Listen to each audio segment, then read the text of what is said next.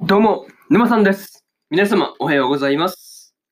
今回ですね、異世界魔王と召喚少女の奴隷魔術、オメガの10話の感想ですね。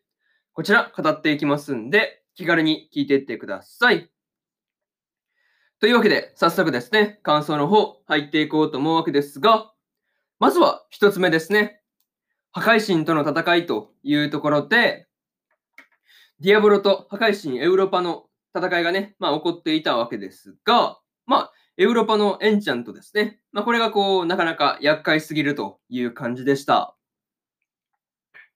とはいえですね、まあレベル200以上の力を持っているっていうね、まあロゼの話を聞けば、まあ、うん、ディアブロがですね、苦戦するっていうのも無理ないなっていうふうに感じるところでした。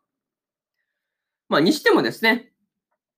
まあディアブロからすれば、まあ魔術反射が使えないっていうのが、まあなかなか、うん、なんていうか、一番めんどくさいというか、うん、厄介な、厄介なところではないかなっていうふうに感じるところなんですけど、まあ、だってね、こう、魔術反射が使えれば、まあ、いちいち避けなくて済みますからね。うん。まあ、避けるのにいちいちこう、なんていうの体力とかね、魔力とか使いますからね。そう考えると地味に消耗する感じだから、まあ、うん、結構ね、長期戦であれば削られるやつよね。そう、無駄が多いっていうか、うん、まあ、無駄が多いっていうか、なんか無駄が増えるというかね、なんかそういうところがあるよねっていうのは、まあね、思ったりしました。うん。そう、地味に消耗するやつよね。そう、避けたりね、してたからね。そう。そういうのは思ったのと、まあでもね、こう、ルマキーナがエウロパのバリアをね、まあ無効化できる、こう、ディスペルですね。これがこう、使えたっていうのは、まあ、あの、まだラッキーだったのかなっていうふうに思ったんですけど、まあ、発動までの時間が長いっていうね。そう、なかなかその辺が厄介だなっていうふうに、まあ、感じるところっすよね。そう。まあ、あとはね、こう、個人的に、こう、その発動までの時間ですね、の間に、こう、ロゼが、まあ、活躍することなくですね、まあ、一撃でエウロパにね、倒されてしまったっていうのが、結構衝撃で、衝撃的だったりしました。うん。まあ、結構びっくりよね。そう。ロゼがまさかまさかの活躍なしに一撃でやられるっていうね。そう。結構それはびっくりだったなという話で、まず一つ目の感想である、破壊神との戦いというところ終わっておきます。で、次、二つ目ですね。神を信仰する心というところで、まあ、ルマキーナのディスペルによって、バリアが無効化されたことによって、エウロパがですね、まあ、無事、ディアブロによって倒されてました。うん。まあ、またですね、こう、ルマキーナの元にですね、こう、信者たちの祈りの力ですね、まあ、これが集まってくるっていう、まあ、話だったんですけど、まあ、そこでですね、こう、8話のところで、こう、ルマキーナと話した少年ですね、が、えールマキーナのことをね、まあ、信じて、こう、祈り始めたっていうことがね、結構、こう、大きかったんじゃないかなっていうふうに感じました。うん。そのビショスとね、こう、ルマキーナどっちを応援するんだっていう話で、こう、みんながね、こう、ビショスを応援する時に限って、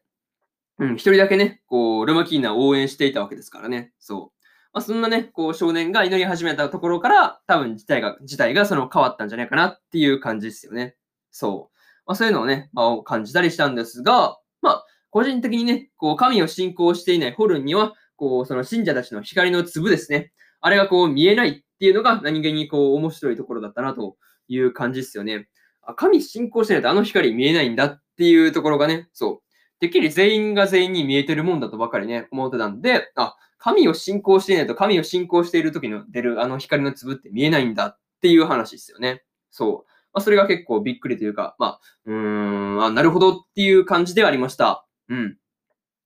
あとはね、こう、エンチャンと破壊されたね、エウロパはレイドボスの中で最弱だっていう風にね、言われて、こう、ディアブロにね、あっさり倒されちゃうっていうのはね、まあ笑ってしまったなというところっすね。そう。結局ね、こう強かったのはエウロッパじゃなくて、そのバリアのおかげだったっていう 話なんですよね。そう。なかなかそれがわかるとね、こう面白かったなという話で、二つ目の感想である、神を信仰する心というところ、終わっておきます。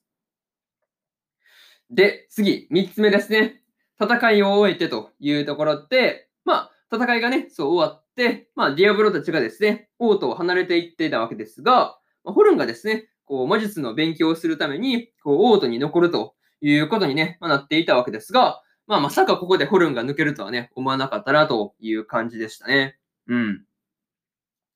っていうかね、こう、ホルンに礼儀作法をね、優しく教えるっていう風にね、言っていた時のですね、こう、アリシアがですね、まあ、シンプルに怖かったなっていうのがね、まあ、印象的というか、そういうところですね。そう。でもなんだかんだね、ホルンと、まあ、アリシア仲良くやれそうだなっていう風なところで、ちょっとね、こう、安心したなという話ですね。うん。あとはね、こう、ディアブロが正規市長にね、任命されそうになっていくね、ななるっていう話もね、結構面白かったんですけど、まあ、都合よくですね、こう、ルマキーナが解釈してくれたっておかげで、まあ、おかげで、こう、助かったっていう感じでした。まあ、でもね、うん、本当にディアブロが聖騎士になったらね、それはそれで面白そうではあるんですけどね。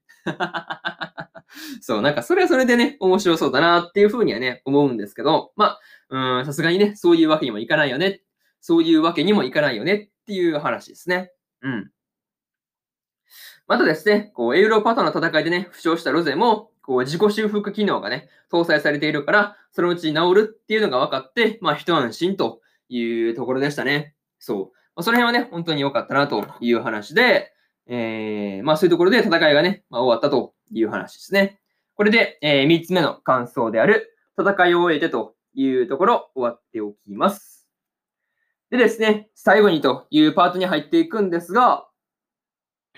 今回でですね、異世界魔王と召喚少女の奴隷魔術オメガの最、オメガがですね、まあ、最終回だったわけですが、まあ、エウロパとのね、戦いは、まあ、ザ・ラスボスって感じの戦いですごく良かったんじゃないかなっていうふうに思います。うん。